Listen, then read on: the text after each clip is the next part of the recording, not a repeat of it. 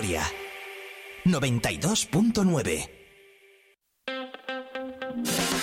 Vive la mañana Soria con Alfonso Blasco.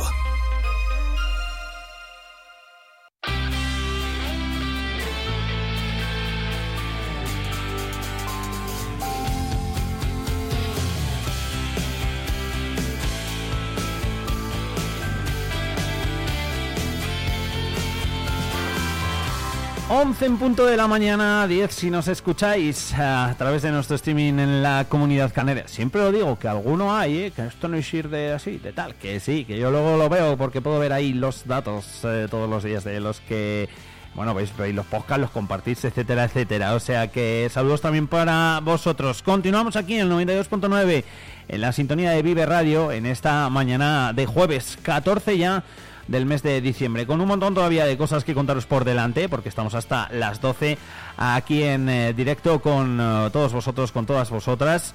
El termómetro que, por cierto, poco se ha movido, ¿eh? 4 graditos ahora mismo en el exterior de nuestros estudios aquí en la capital. Hace fresquete, la verdad. Se nota que por arriba, pues sí que está lloviendo, eh, de que las montañas ya se empiezan a cubrir de blanco. Es lo que toca también en estas fechas, también lo digo, ¿no? Eh, lo dicen hasta los propios villancicos. Pero bueno, de momento aquí en eh, la capital lo de la nieve no lo vamos a ver. Eh, la previsión de la Agencia Estatal de Meteorología que llega hasta el miércoles día 20 de la semana que viene es el día que nos dice que la cota podría estar en torno a los 1.300 metros. Pero bueno, pues es la previsión, como digo, que todavía quedan unos días y todavía puede cambiar un poquito eso. Veremos a ver si cambia o no y si tenemos eh, esa blanca Navidad como dice el propio Villancico.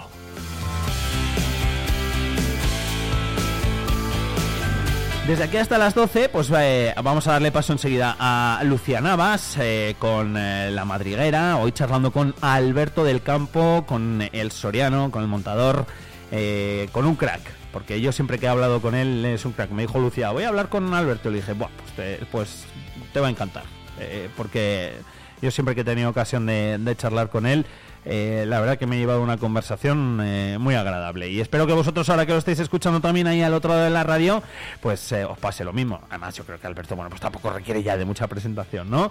Y aún así, seguro que Lucía también nos hace ahí buena intro. La madriguera ahora, como decimos, luego consejitos también eh, de conducir. Hoy vamos a hablar de cómo conducir en nieve y os vamos a dar además eh, alguna idea para Reyes, para Papá Noel, etcétera, etcétera. Eh, por si en alguna carta veis por ahí que piden algo que no saben muy bien el qué, bueno, pues nos lo va a contar José, ¿eh? que lo de regalar el carnet, aquí nadie lo había pensado. Pues yo os lo voy diciendo yo, que es muy buena idea y que seguro que hace también mucha mucha ilusión. 11 las 3 minutos, no me entretengo más y saludamos a Lucía Navas.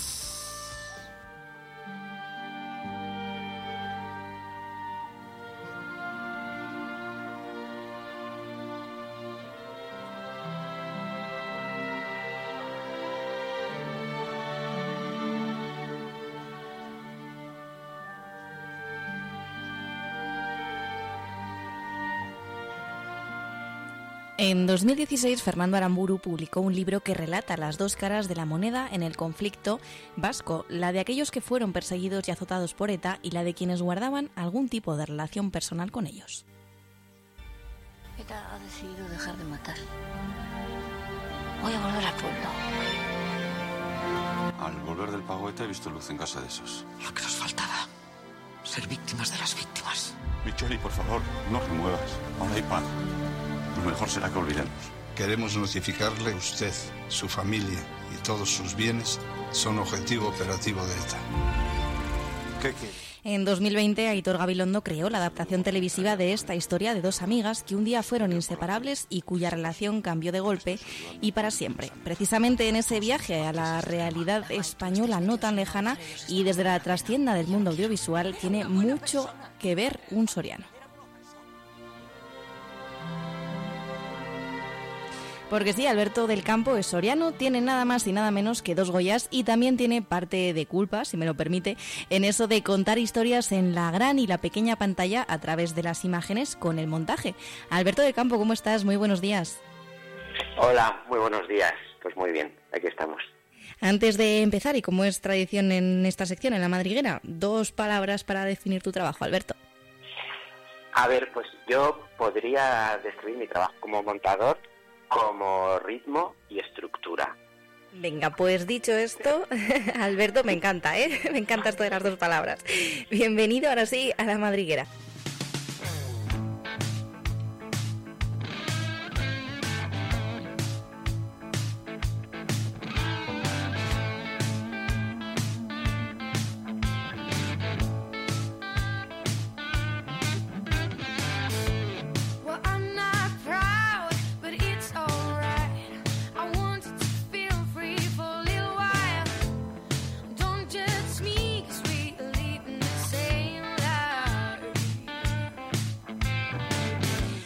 Tenemos muchos temas de los que hablar esta mañana y podríamos estar mucho, mucho rato con esta conversación, pero vamos desde lo último que ha pasado a lo primero que sucedió con ese certamen de cortos que se ha celebrado hace poquitos, poquitas semanas aquí en la ciudad de Soria, eh, que además te llevaste ese caballo de honor en la ceremonia de clausura con ese homenaje por parte de la organización.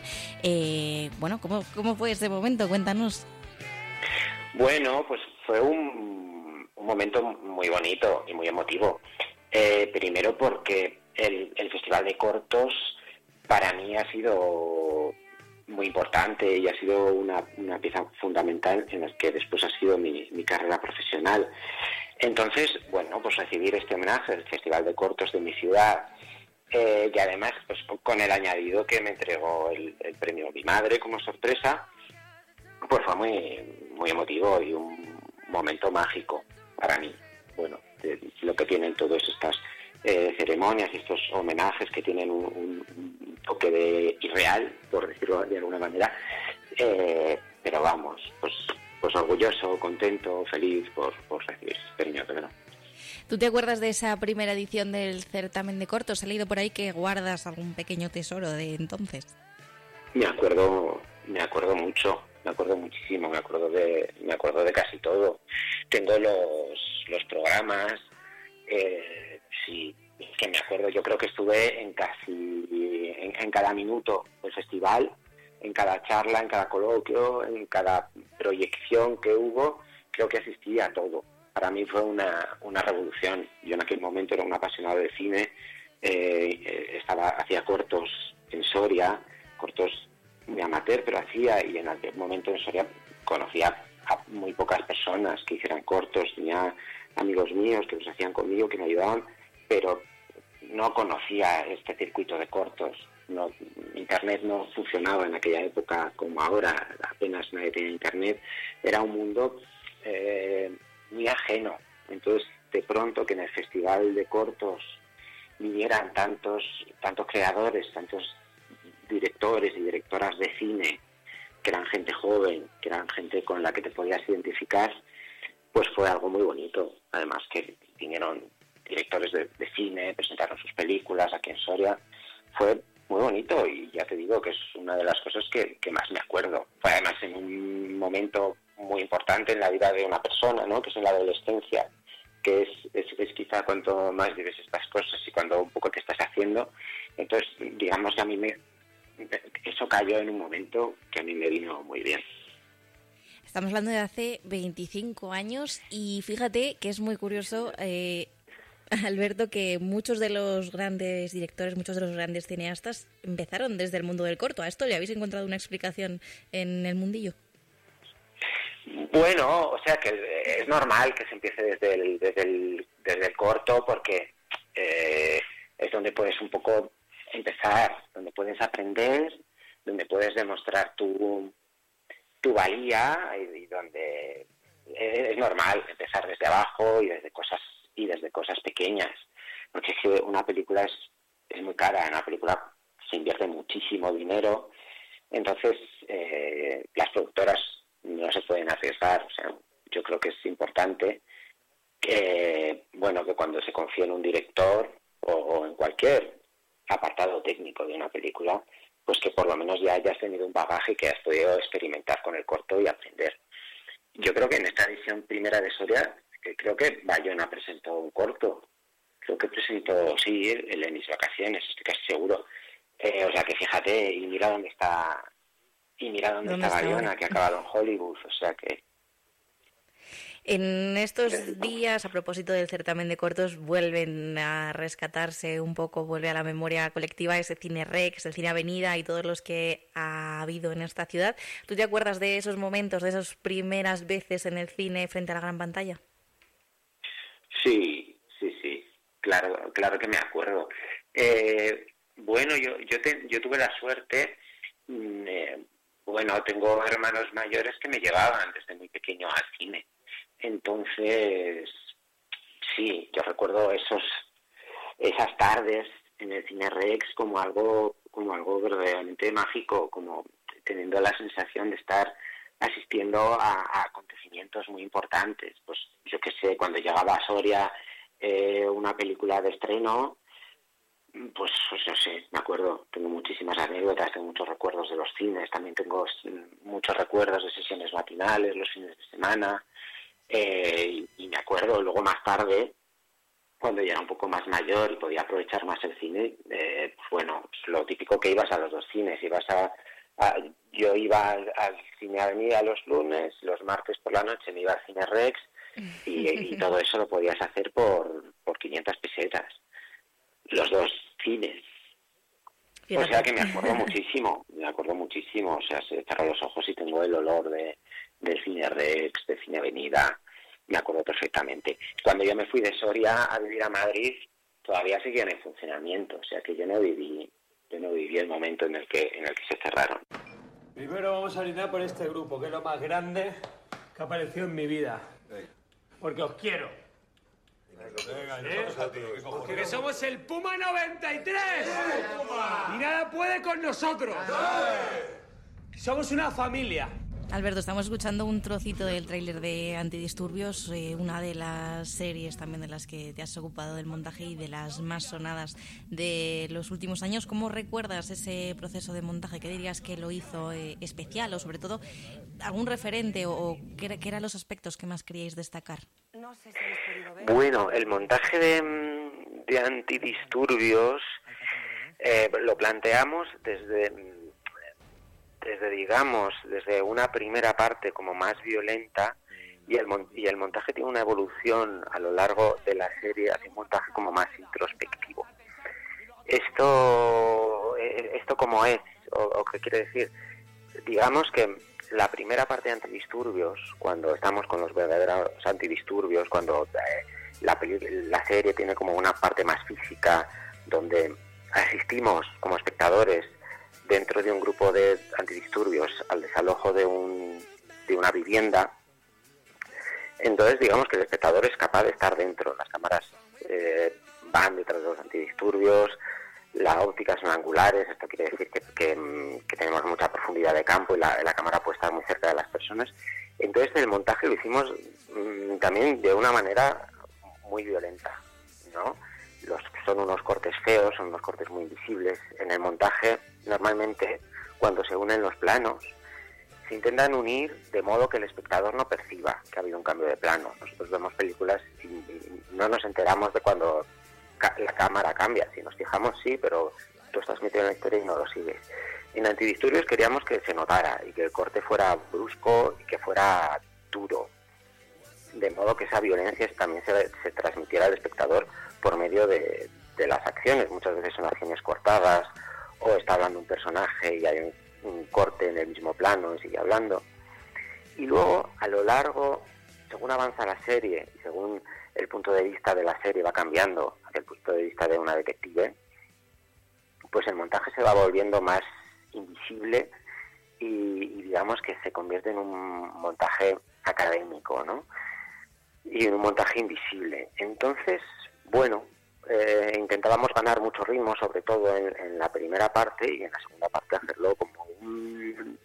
desarrollar una película como más de misterio, más una película más introspectiva desde el personaje que es el protagonista o que se convierte en el protagonista a mitad de la serie. ¿Hay mucha diferencia entre montar series y montar películas o depende, evidentemente, es una pregunta un poco, pero del carácter de la película? Quiero decir, en sí de base es muy distinto una serie a una película de televisión o, no hay tanta diferencia en realidad. Sí, a ver, em, depende mucho del proyecto y depende mucho de la naturaleza de la serie y para qué plataforma se haga y sobre todo para qué público va destinada. Eh, una película sí que se trabaja el montaje se le da mucho tiempo para, preparar una película, igual que se le da mucho tiempo en la preproducción y en la, y en la postproducción. En las series, normalmente, o las series generalistas, que son pues, series de, televisión, series que podemos ver en Telecinco, en Antena 3, el, el tiempo es menor y se trabaja más como... Se trabaja con mucho menos tiempo que una película y se trabaja más desde una manera de producir como una cantidad determinada de capítulos que para, bueno pues para para rellenar el hueco de la parrilla que tienen destinado. Esto no quiere decir que sean mejores ni peores, sino que se dedica se dedica menos tiempo. En las películas dedicamos muchísimo tiempo de montaje. Digamos que a lo mejor un capítulo de una serie generalista, si me pongo en algún ejemplo de alguna serie que he hecho yo, pues bueno, teníamos dos semanas para, para montar ese capítulo y a lo mejor para una serie, ah, perdón, y a lo mejor para una película, pues he tenido eh, 21 o 22 semanas para esa película. O sea que, el planteamiento es, es, es, completamente distinto. Luego hay otro tipo de series, como puede ser serie, la serie de Patria o la serie de Antidisturbios, que se han trabajado como si fuera una película y se han, se han trabajado desde el principio como si fuera una película y se le ha dado tiempo de película una película dividida en ocho capítulos ocho, o ocho películas que forman un conjunto que es la serie, ¿no? Como lo quieras llamar. Pero digamos que las series de antidisturbios y de patria a nivel de trabajo han sido igual que una película. La única diferencia es que a, a nivel estructural o a nivel narrativo las hemos podido dividir en ocho partes en el caso de patria y en seis partes en el caso de antidisturbios. Claro, porque al final hay tantos personajes, tantos hilos que mm, mantener lo que nos decías, ¿no? Que el espectador no se pierda y que, no note tampoco esos cambios, no tiene que ser nada sencillo. No, bueno, en el caso de en el caso de la serie de Patria fue especialmente complicado porque Patria son muchos personajes en varias épocas y la serie está entrelazada. Unos personajes se cruzan con otros personajes en otras épocas, en diferentes momentos, y el espectador tiene que ser capaz de seguir el hilo narrativo de cada uno, entender lo que le está pasando en el futuro y lo que le está pasando en el pasado, ¿no? lo que le está pasando a cada uno.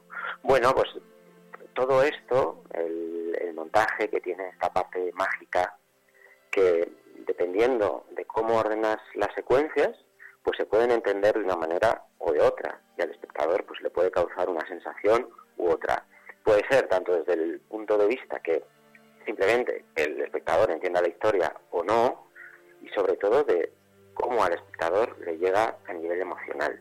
Y eso tiene que ver mucho, si me pongo en el caso de Patria, de cómo ordenar las secuencias, de qué, de qué historia pones primero, qué historia pones después, qué cantidad de peso emocional eh, dejas caer en cada capítulo a cada personaje.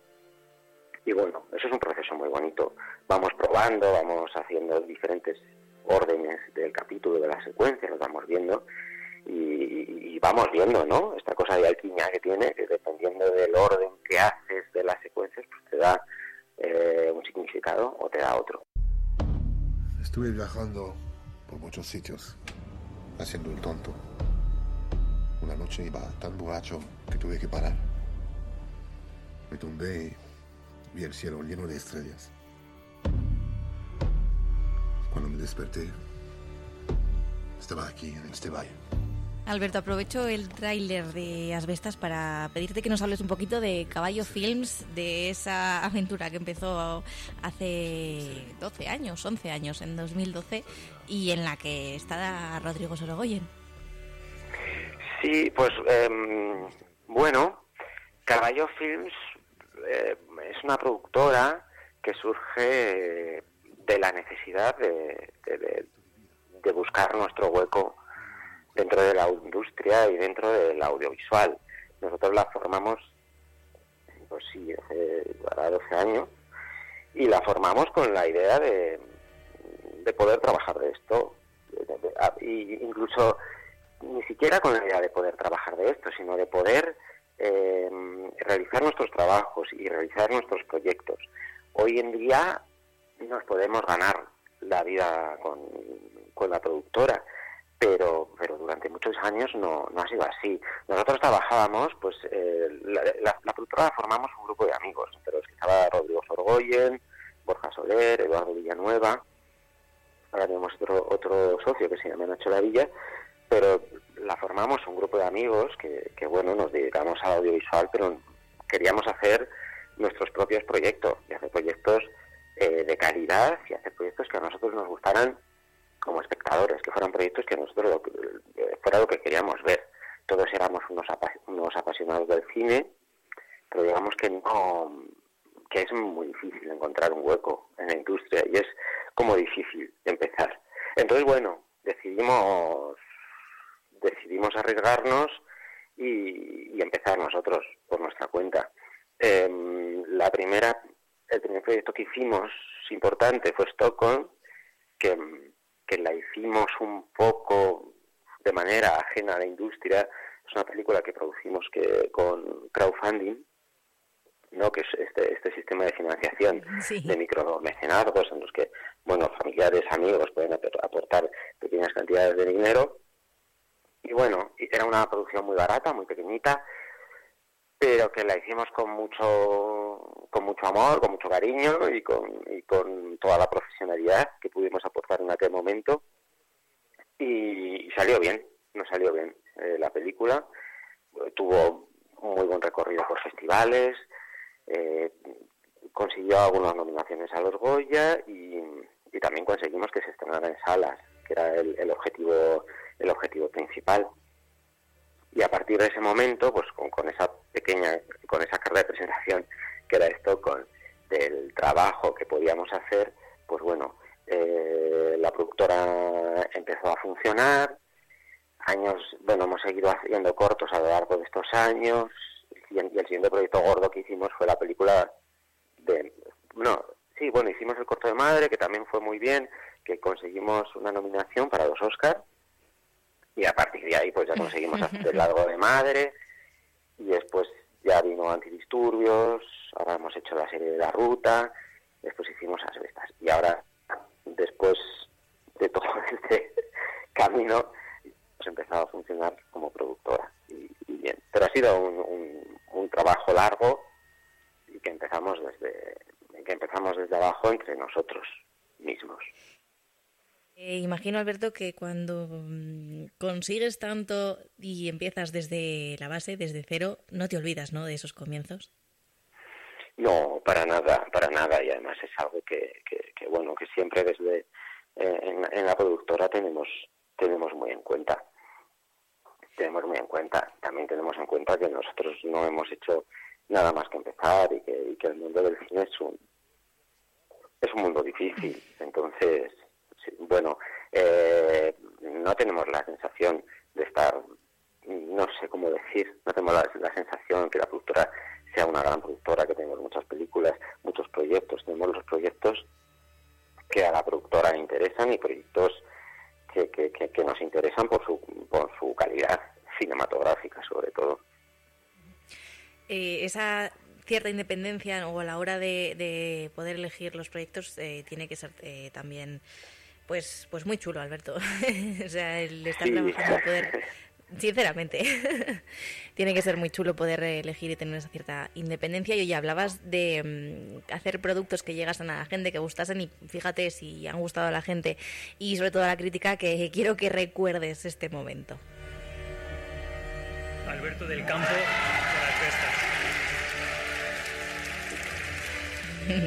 Ese Goya que llegaba a principios de año, ahora que ya han pasado unos cuantos meses, que hacemos final del año, hacemos balance, ¿cómo te quedas, eh, cómo lo recuerdas, Alberto? Pues, pues bueno, es verdad que, según va pasando el tiempo, eh, lo vas asimilando y vas viendo que es algo, algo eh, real, porque todas estas ceremonias tienen algo de irreal, pues estás acostumbrado a verlos por la tele, pero sin embargo el estar así en la gala es un momento muy bonito y pasas muchos nervios, pero de alguna manera es que yo estoy allí con, con mis amigos, allí con, pues sentado con, con, mi novia, sentado al, lado de Girasón, que es el músico, que es amigo mío de, de hace muchísimos años, estoy con Sorogoyen. Eh, tiene algo en el que estamos entre amigos y como, no sé, es algo que queda en casa. Eh, y luego con el tiempo, lo, con el tiempo sí, lo, lo, voy asimilando y voy entendiendo un poco lo, que significa. Pero como de primeras, con el, bueno, con la adrenalina del momento, con los nervios, em, cuesta un poco asimilar. Quiero decir, estas cosas es como que se asimilan un poco mejor cuando le pasan a terceras personas.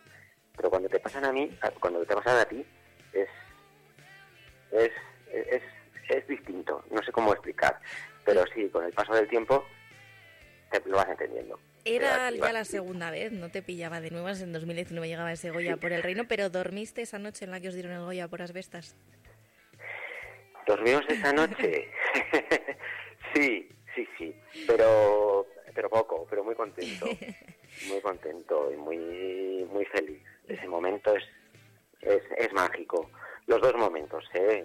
son increíbles y, y, es algo muy bonito porque has visto has visto tantas veces desde pequeño y has soñado muchas veces con, con, un momento así, entonces es, es, es mágico, sí, es mágico y, y real de alguna manera.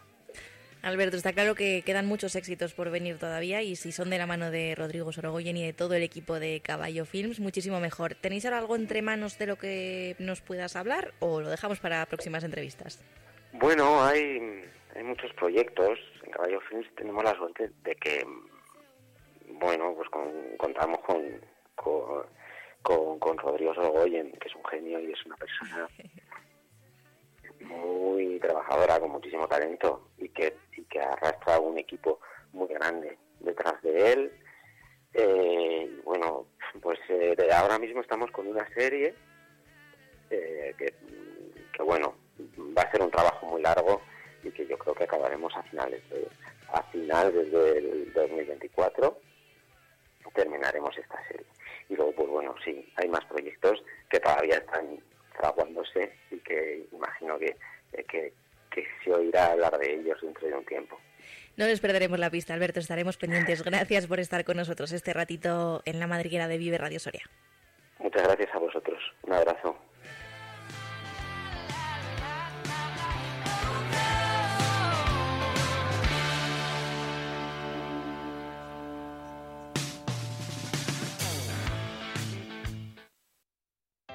Junta de Castilla y León impulsa las inversiones y obras de tu ayuntamiento para que tengas unos servicios e infraestructuras modernas, eficaces y sostenibles. Porque nos importas, porque te lo mereces. En tu pueblo o en tu ciudad, aquí invierte Junta de Castilla y León. El Ayuntamiento de Soria pone a tu disposición todos sus recursos administrativos, modernas herramientas que harán más fácil cualquier trámite que necesites realizar. Conoce todos los servicios en www.soria.es y síguenos en Facebook, Twitter e Instagram. Ayuntamiento de Soria, trabajando por y para los sorianos y sorianas.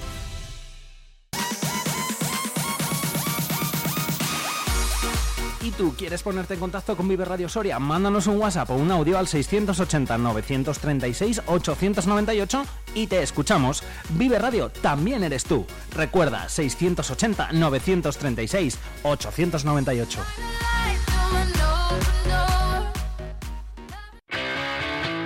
Los miércoles a partir de las 9 de la mañana, Soria al día. Eh, vamos a analizar la actualidad que viene cargada de noticias. La actualidad de Soria y provincia a debate. Y, tenemos un gran problema sobre no hace nada. Con Iván Juárez. Hola amigos, muy buenos días, como cada miércoles en Soria al día. Soria al día. Vive la actualidad. Vive Soria 92.9 FM.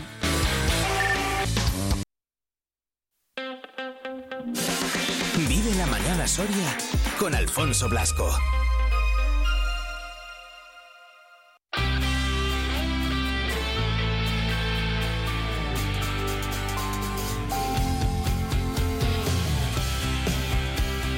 Treinta minutitos pasan ya de las 11 de la mañana. Le damos las eh, gracias a Lucia Navas, nuevo espacio de La Madriguera. Y interesante además, ¿eh? con Alberto del Campo. He salido un momentito fuera, 5 grados ahora mismo en el exterior de nuestros estudios. Se nota, decía yo antes, que hacía fresquito. Nos estaba escuchando Luis Jacinto, nos ha mandado un audio. O sea que vamos a volver a ver ahora por aquí, que la lío. Vamos a escuchar a Luis Jacinto, que está además eh, haciendo las cabañolas justo, ¿eh? Buenos días nuevamente. Estoy por Santa Bárbara y está cayendo llovizna. Un manchacoches, cuatro gotas mal contadas. Y ahora mismo hay 4 grados, pero la sensación térmica es de 2. Acabo de decir en el audio que tenía que llover antes de las 12, pero lluvia muy débil, y que después de las 12 ya no lloverá. Estoy observando que hay una bardera muy extendida. No tiene forma de rulo, que es la que es muy fría y estoy viendo que por la zona de Pinares hay mucha nubosidad. Igual está lloviendo. Bueno, me han dicho que en Durura de momento han caído ya medio litro. Hoy estoy haciendo la cabañola de San Pompeyo y se está cumpliendo el refrán, hace un día invernal, con vientos del norte pero no muy fuertes. Esta cabañola se corresponde con el mes de febrero, así que de momento, recalco lo de momento, febrero va a ser como está haciendo hoy, pero tengo que hacer luego la cabañera epifánica del 5 de enero, el día de la cabalgata, que corresponde también a febrero. Saludos. Bueno, pues dejamos allá a Luis Jacinto trabajar en las eh, cabañuelas y luego ya no lo contará de momento. Pues mira, si se cumple eso y hoy eh, en febrero va a hacer lo que hace en el día de hoy, pues intuimos que en el mes de febrero era frío. De momento, ¿eh? como, como decía eh, Luis Jacinto, a quien también le agradecemos que nos haya mandado ese, ese audio otra vez, vamos, prácticamente de, minuto y resultado de público y temperatura, ¿no? Desde Santa Bárbara, como, como nos decía hace un momento.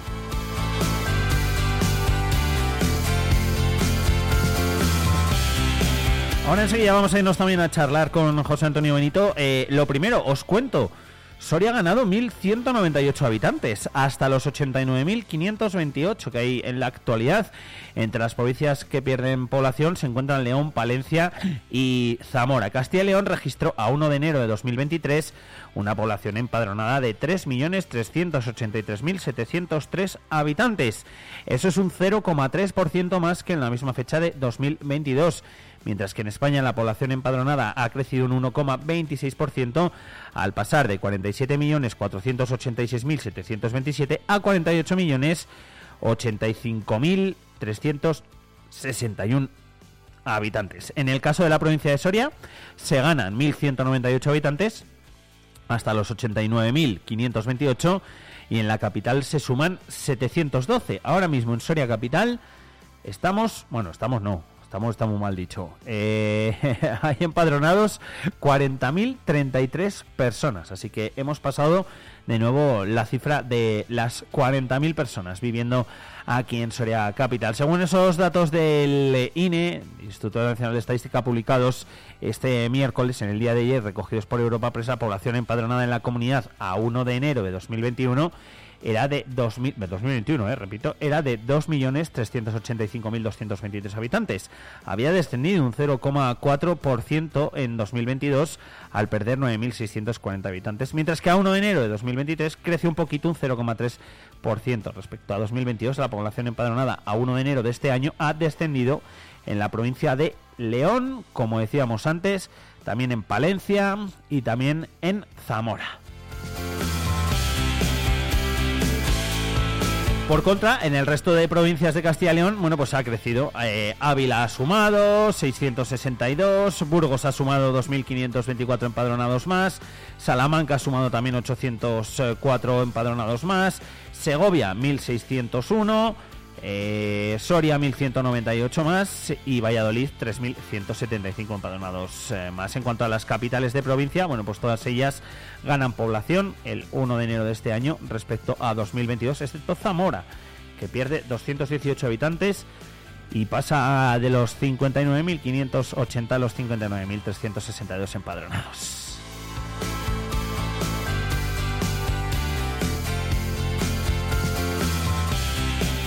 Resumiendo, pues eso, que os quedéis con el dato de que en Soria Capital hay empadronadas 40.033 personas, que hemos pesado de las 40.000 y que Soria ha ganado 1.198 habitantes.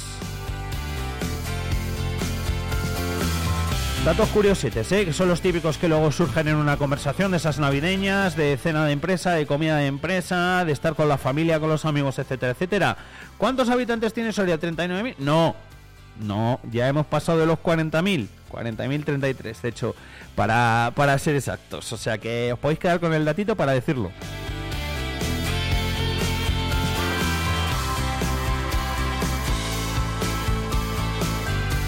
35 minutos, que son los que pasan ya de las 11 de la mañana.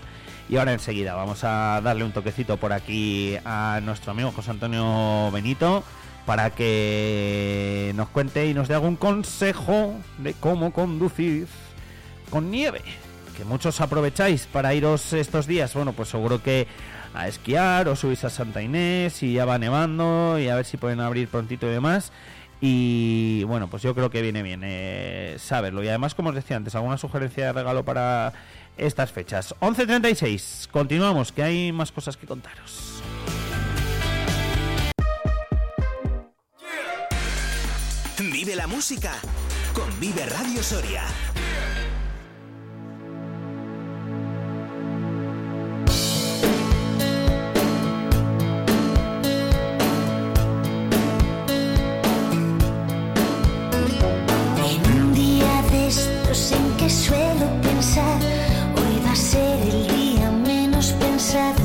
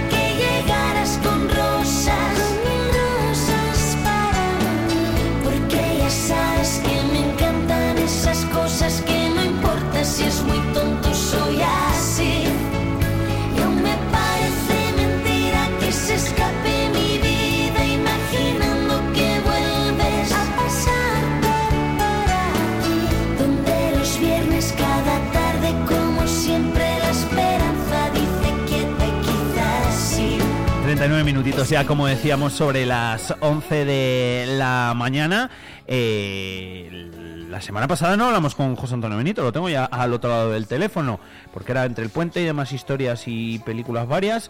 Dije, venga, pues nada, para, para esta semana sí. ¿Qué tal, José? Muy buenas.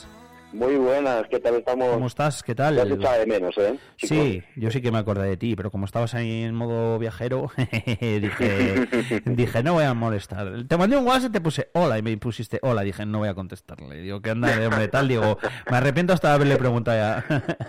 Qué educación tan exquisita. Bueno, no veas. que todo bien, ¿no? Sí, muy bien, muy bien, genial. todo, Bueno. genial. Me alegro. Que, bueno, lo primero de todo, eh, estamos ya a día 14, falta poquito para las Navidades. De hecho, bueno, pues la semana que viene ya es que si la lotería el viernes, que si la Navidad, eh, la Nochebuena, perdón, el domingo, eh, Navidad el día siguiente, Papá Noel, etcétera, etcétera. Y luego ya en adelante, pues nada, dos eh, semanitas de vorágine hasta que llegue eh, el día 6 con, con los Reyes Magos. Eh, un buen regalo, y lo hemos dicho, lo hemos comentado algún año, ¿verdad? De esos que dice alguien, pues igual es que no sé muy bien qué regalar o qué tal. Pues mira, no está de más eh, regalar el carnet de conducir, que yo siempre lo digo, ¿verdad? O la matrícula, o, o un bonito de clases prácticas, y si no, si conocéis a alguien que le gustan las motos, pues fíjate también, la matrícula o, o el carnet de moto, regalazo, ¿eh? Vamos a empezar una campaña en, en redes sociales en estos días para promocionar eso, el, el que dar una opción de un regalo distinto, un regalo original, muy útil, porque si, si no tienes, si te hace falta pues para, para trabajar o para cualquier cosa que te Es verdad, más, regalo más útil. Porque hay, hay veces que, que nos hacen regalos que, que "Jo, ¿qué hago yo con este regalo? Exacto. Sí, sí, sí, sí. o no me gusta, no lo utilizo, no sé dónde utilizarlo. Y el carnet de conducir es una es un regalo muy original y es una herramienta que la podemos utilizar y puede ser muy muy rentable el, el- el que tengamos el, el carnet de conducir. Así que sí, sí, sí, si alguien está interesado o no tiene nada que regalar, eh, aquí les, les damos un buen regalo con todo detalle, súper chulo, decorado Ah, qué guay. para que para que lo puedan puedan poner en el en el abeto o en el calcetín Eso, eso. Pues nada, os acercáis por ahí por Ensenia y en un momentito ahí os lo, os prepara José, nos ayuda, nos dicen, pues mira, estas opciones, eh, o qué es lo que buscáis, o qué es lo que más tal. Que es que es un regalo al final, como decimos muchas veces, y es que tienes toda razón, de que dices, que si es que ya no sé ni qué regalar, mira, pues, pues, pues yo qué sé, pues igual da pereza, ya tienes el, el carnet de, conducir y alguien que conozcas que dices, es que le gustan las motos, pues es que igual se, se sacaría el carnet. Pues le regalas la matrícula, por ejemplo, es un regalazo. Sí sí sí sí jolín y, y, y tan regalazo Hombre, por eso a mí me harían feliz. o sea, si alguien que me esté escuchando por ahí ahora, y igual no es mi padre que suele estar por ahí, mira a ver, papá, conmoción. a ver si pilla la indirecta no A ver si cuela. la carta, ya que aprovechando ahí con José de hacer la carta a los Reyes Magos. bueno, pues eso, que si os acercáis por ahí por Ensenia, pues eh, os, o- o- os sacan de dudas si es que las tenéis y si no, pues pues eso, lo, lo decís directamente y además bien chulo para poner como, como dice José Nay debajo del árbol, en el abeto o, o la tradición que cada uno lleve en su casa, en el calcetín lo que sea. Eh, esto por un lado. Por otro, que seguro que también mucha gente aprovecha todos estos días pues para irse a esquiar, ahora que parece que ya está eh, nevando en el Pirineo y demás, y que podría abrir también alguna estación. Yo siempre lo digo, José, una de las veces que más rápido he visto cubrirse la carretera, porque me ha coincidido, ¿eh? no es porque sean Pirineos y demás, fue en Paz de la Casa, en Andorra. Uf, lo pasé un poco mal, ¿eh? No te creas. Porque me pilló así como muy de repente. Además es que cuando, como te pilla una nevada estas copiosa en, en cuestión de, de- de minutos, pero Sí, minutos, sí. ¿eh? Sí, sí, sí. Se, se, se llena la cartera de nieve, pierdes visibilidad, pierdes referencias y la verdad que cuando, cuando es así de repente que no, que no te vas a aclimatar no te das cuenta, pero, pero pasas de una situación normal, podríamos decirle, de, de circular por un puerto de montaña a una situación bastante comprometida y complicada por pérdida de, de visibilidad, de referencia de la carretera, de un montón de, de cosas que estamos acostumbrados a guiarnos o a utilizarla como referencia para poder conducir y, y en cuestión de minutos las puedes perder. Sí, sí. Y, y las pierdes además, ¿eh? Porque, a Sí, ver, sí, no sí, hay que esperar que pase la quita tal y todo, pero es que las pierdes, pierdes la referencia, es algo- que es lo más peligroso. A la gente que no lo haya visto, eh, es algo lo de lo, lo de perder el, la referencia de la carretera, es algo que, que, que si te pilla una nevada copiosa en cuestión de nada lo puedes perder, porque claro, la, la carretera y los arcenes y, y las cunetas se, se cubren de nieve, entonces tú no sabes hasta dónde llega la carretera, hasta dónde llega el arcén o dónde empiezan los, la- las cunetas. Si tienes suerte que la carretera está bien balizada y tiene esta- estas balizas laterales blancas con los reflectantes a ambos lados, pues ahí ya tienes una referencia de por dónde anda la plataforma de la carretera. Si, si vamos bien o no vamos bien y, y si va girando o va al recto o cómo, pero si, la, si es una carretera un poco más estrecha. En, en, en un- una comarcal, un pueblo de montaña donde no están estas balizas puestas, pues tendremos un problema porque, porque difícilmente podemos saber por dónde va la carretera. Exacto. Eh, ¿Esas balizas te refieres a, a- a los, los postes, los palos estos grandes que encontramos blancos y rojos cuando vamos por generalmente en zonas de puertos o donde Sí, sí, más, ¿no? esos, esos si te das cuenta, esos eh, se utilizan para señalizar eh, lugares más comprometidos, más, más problemáticos, como un puente, una obra de fábrica, un barranco grande. Me refiero a las, a las blancas que están puestas a unos postes blancos pequeñitos que están puestos a ambos lados de, de, de la carretera. Ah, sí, los hitos, ¿no? Los hitos normales. Eso es. Vale, eso vale, es. vale, vale, no, no quería utilizar la palabra por si la gente no sabe lo que era, pero muy bien, los hitos. Ah. Eso es. Como aprendo. Esos, esos que, que, que- que van colocados cada 50 o cada 100 metros, si te das cuenta, eso es, es una guía muy buena que nos, Sí. que nos va marcando la trayectoria de la carretera. Mm, Desde luego que sí. El principal problema, bueno, el principal, uno de los problemas, mejor dicho, eh, que nos puede pasar es eso. Lógicamente, yo siempre digo que hay que tener un poco de previsión. Que si vamos a hacer un viaje, si vamos a salir, me da igual que sea más cortito. eh, aquí en Soria hay algunas zonas que cuando nieva se ponen complicadas. eh, Sí, también, sí, aunque, sí, sí, aunque sí. las limpian pronto, pero hay zonas que se ponen complicadas. Eh, un poco de Sí, no- No, previsión. falta que vayas al Pirineo, yo Exacto. hay, hay carreteras que, que, que históricamente vemos que, que se cubren de nieve, que se, o que tienen problemas de circulación o que quedan cortadas cuando hay condiciones de, de nieve. Ujú. Ahí lo que digo yo, eh, mirar el tiempo siempre y sobre todo, eh, igual que si salimos a la calle nosotros y nos calzamos bien, pues al coche tres cuartas partes de lo mismo, hay que llevarlo bien calzado, ya quitando de que en algunos momentos, incluso José, es obligatorio el, el uso de cadenas, lo marca así, ¿no? Eh, o de Sí, neumáticos. Son, ¿no? está la situación, cómo se- sea la situación de la vía, sí, puede ser, puede ser eh, opcional o puede ser obligatorio, dependiendo de la cantidad de, de nieve que hay en la carretera y depende de las condiciones de, de adherencia que tengamos. Pero lo que sí que es verdad es que eh, más viviendo en esta zona, o más si, si te gusta ir a, o a alguien le gusta ir más a la montaña, o a sitios donde donde pueda nevar, donde sea fácilmente que, que nieve. Eh, a partir de estas fechas ya, este año está retrasando bastante, Sí. los años lo hubiésemos comentado antes, pero, pero a partir de estas fechas ya deberíamos llevar el coche preparado. Bien, como dices, con las cadenas en el, en el maletero, o bien con unas ruedas de invierno, que, que en la actualidad es, es una de las cosas que más se está utilizando, el de poner las ruedas de invierno ahora en, en invierno para que el coche vaya, o sea, para que no tengas que hacer nada, simplemente esas ruedas lo único que van a hacer es se comportan de una forma distinta eh, cuando hay hielo, cuando hay cuando hay nieve, ¿sabes?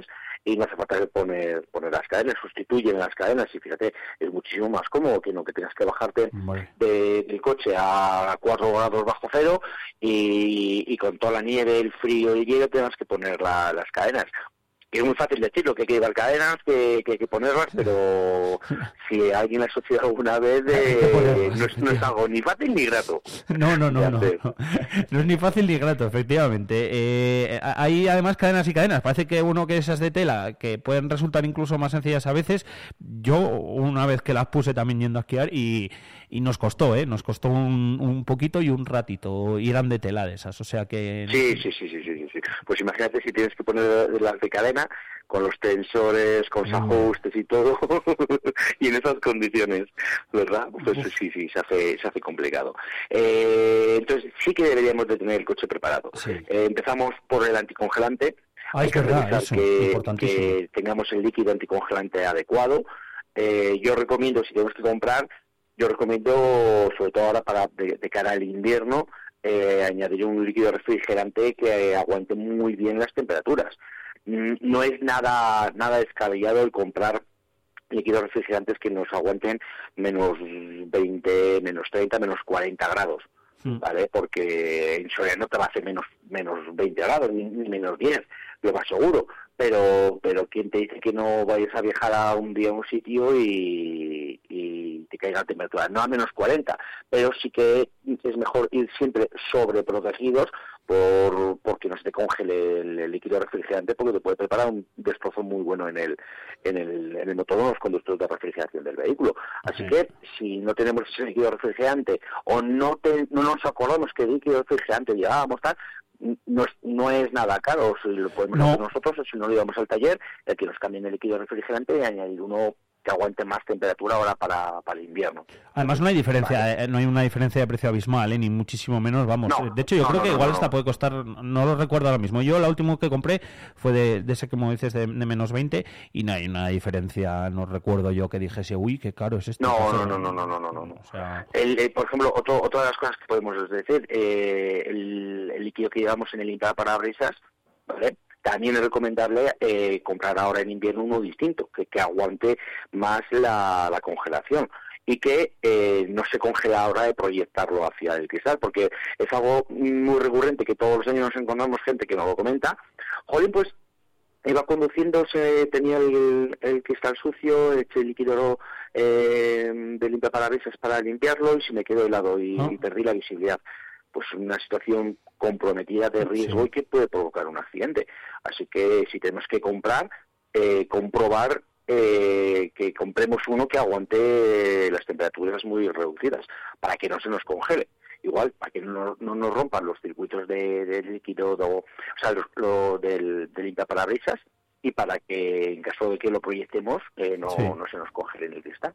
Exacto, que es importantísimo. Mira, me, me he olvidado yo de lo del, de lo del líquido y es importantísimo, como, como dice José. Eh, otro el tema de los neumáticos, como decía antes, que me ha surgido a mí una duda. eh, si llevamos neumáticos de invierno, eh, ¿tenemos que llevar los cuatro?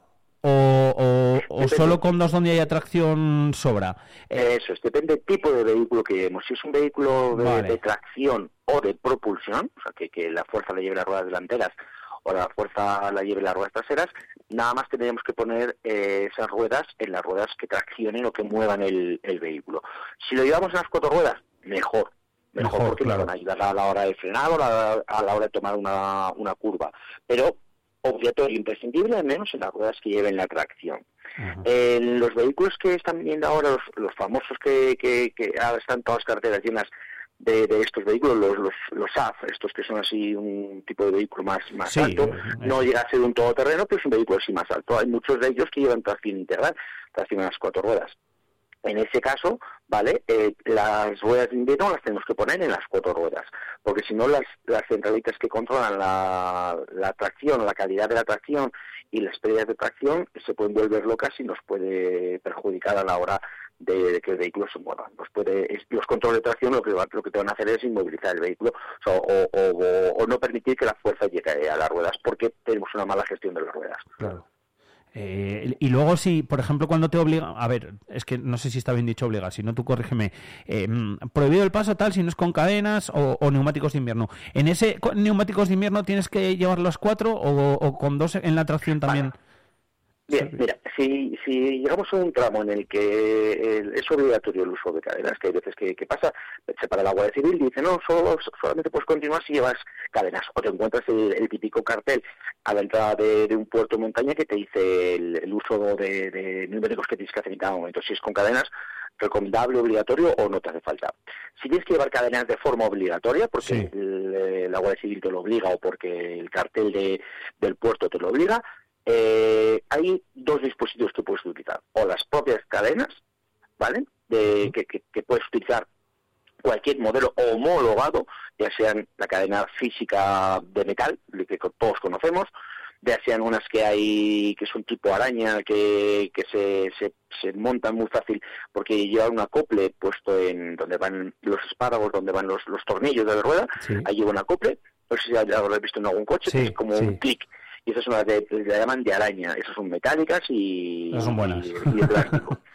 homologadas. O las de tela, que tú bien has comentado, pero también homologadas. Eso es un, eso es un dispositivo que, aunque se llamen cadenas, cualquiera de, los- de- de estos tres elementos que te comento podrían valer. Y la otro, el otro elemento que puede sustituir las cadenas son los neumáticos de invierno. No multiclima, no todo clima, no. Tienen que ser neumáticos de invierno. Ah. La forma de saberlo es porque en el lateral aparece una inscripción M más S. N más S. ¿Vale? M más S. Eso es, de- eso es en eh, las iniciales de, en inglés de barro y, y nieve. Sí. Mountain Snow. Ah, mira, pues eso yo no... Buen consejo, ¿eh? Eso yo no lo sabía. Ujú. Sí, sí, sí. Si no lleva la inscripción de M+S, no te sirve para circular cuando es obligatorio el uso de cadenas. Vale, y si son de esos O all, cadenas o los neumáticos de M+S. all season o como se llamen ahora, tampoco. Nada, todo eso es nada. Vale. Se, se podrán ajustar más, se podrán ajustar eh, menos, podrán ser mejores, eh, lo que quieras, pero no sustituiría en ningún caso al, al uso de cadenas. Al uso de cadenas. Vale, pues eh, dicho queda y aclarado. Yo creo que son, bueno, pues tres, eh, seguro que hay más, lógicamente siempre hablamos de, de poner y de prestar especial precaución, de guardar bien la distancia, de saber que el frenado, como nos contabas también un día, eh, pues eh, lógicamente no es el mismo, con una superficie resbaladiza que, que en seco, eh, etcétera, etcétera. Pero en cuanto al coche, pues yo creo que eso es lo principal, ¿no? Que debemos de tener en cuenta y de saber. Para, Eso es. para Y luego seguros. no vendría tampoco mal, como, como ya aconsejo a, a mayores, el llevar un- una bolsita de, de frutos secos, unas barritas de estas Es eh, de, de cereales, por si tenemos que pasar eh, un rato, unas horas en el coche porque nos hemos quedado cortados, tener un alimento, una botellita de agua, un termo con agua y, y algo de alimento, esto no estaría tampoco mal. Y, y si ya queremos llevar el pack completo, le añadiríamos una, una manta, una ropa de, de estas técnicas de abrigo que ocupen poco, por si tenemos que pasar eh, un tiempo en el, en el vehículo, claro, el combustible del vehículo no, no dura eternamente, entonces Eh, no. tenemos que dosificar el consumo de combustible porque van a tardar en venir a rescatarnos o a abrir la carretera, eh, poder poder optimizar el consumo de combustible poniéndonos una, una prenda de, de abrigo. Exacto, eso es lo básico, básico, básico. Eh, como me queda alguna duda más, a ver si, bueno, sí, el jueves yo creo que igual sí que podemos eh, charlar otra vez, que ya además irán abriendo todas eh, las pistas de esquí, etcétera, etcétera, y mucha gente también aprovechará Sí, para pasar. que, que la previsión es que vaya, vaya a empezar a, a nevar tiene, pistas. tiene toda la pinta, por eso mismo. Así que alguna duda que me queda por ahí te la preguntaré también el próximo día. Eh, lo que os he dicho antes y al principio, eh, regalos, si no tenéis ninguno, pensadlo bien. Jolín, que es que es un regalazo, papá. la matrícula para el carnet de moto. Que te acercas por ahí por Ensenia y tenemos regalazo para, para estas navidades. Y vosotros igual, carnet de coche o, o lo que sea. Que, José, gracias, ¿eh? La semana que viene más y mejor. vosotros. Un abrazo grande. Muy bien, Alfonso, un abrazo fuerte, cuídate. Igualmente. En Vive Radio tienes una cita con Robin Cutsi de lunes a viernes. De lunes a viernes. Desde las 6 a las 8 Desde de la las tarde. 6 a las 8 de la tarde. Vive la música. Vive la música. Vive los éxitos. Vive los éxitos. Vive el recuerdo. Vive el recuerdo. Vive Radio con Robin Cutsi. Donde vive tu música. Soria 92.9.